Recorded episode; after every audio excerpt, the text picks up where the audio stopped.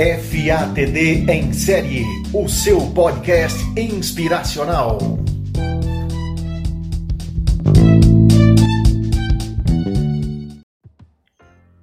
Olá, tudo bem? Sejam bem-vindos a mais um podcast da FATD Consultoria, o FATD em série.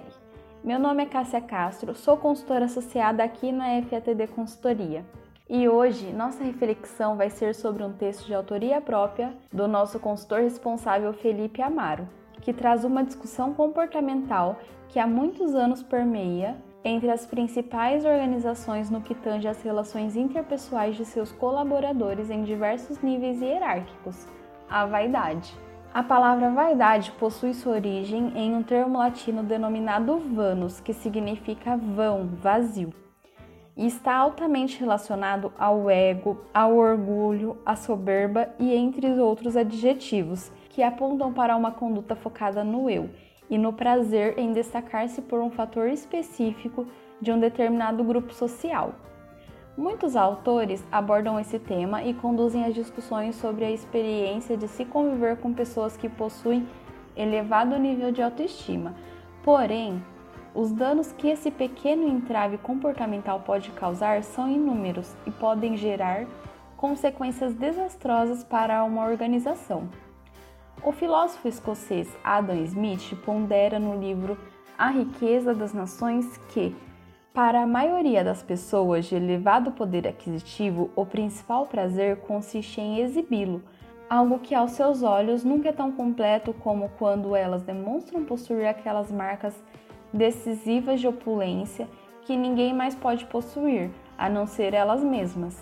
Entender a distinção humana, quando relacionada aos bens materiais, é uma das necessidades que fazem com que o capital financeiro de um cidadão o coloque em um patamar ou status diferenciado aos demais do seu convívio social.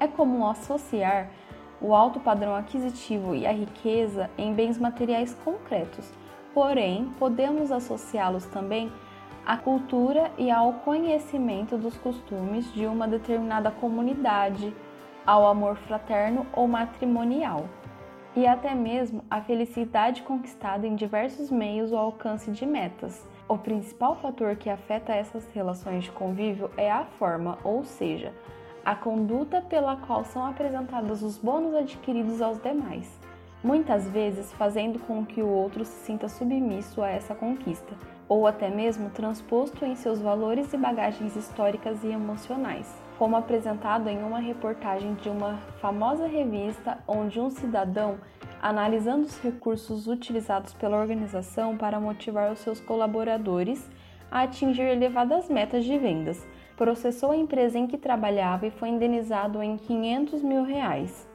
por ser obrigado a participar a contragosto de festas com presença de garotas de programas e assistir a filmes de gêneros maliciosos.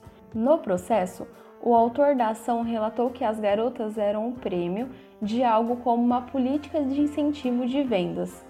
Neste caso, a empresa conduziu sob o aspecto psicológico que envolve os benefícios da vaidade, fazendo com que os seus colaboradores produzissem melhores resultados para satisfazer desejos que não são produtivos para aqueles que desejam a construção de uma família tradicional, o que pode ser um objetivo central de um indivíduo.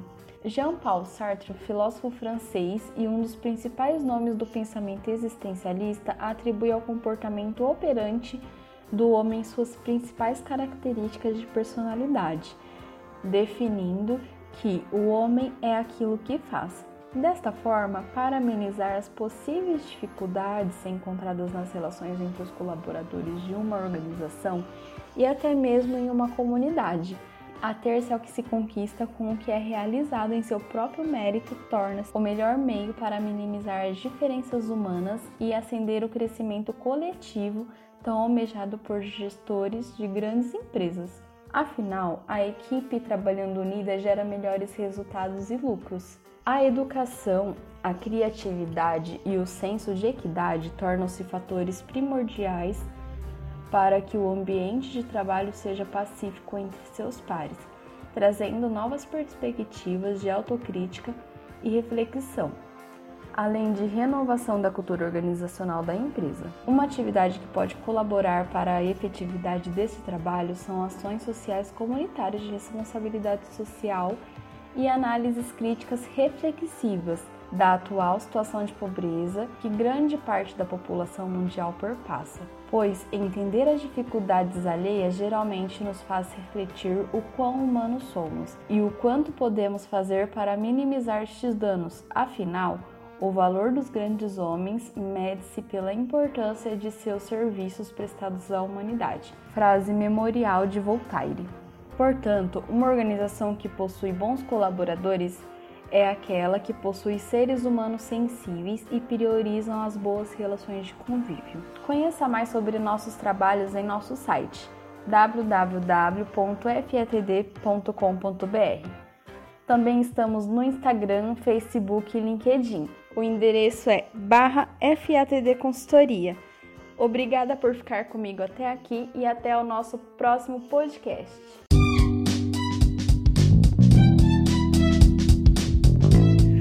FATD em série, o seu podcast inspiracional.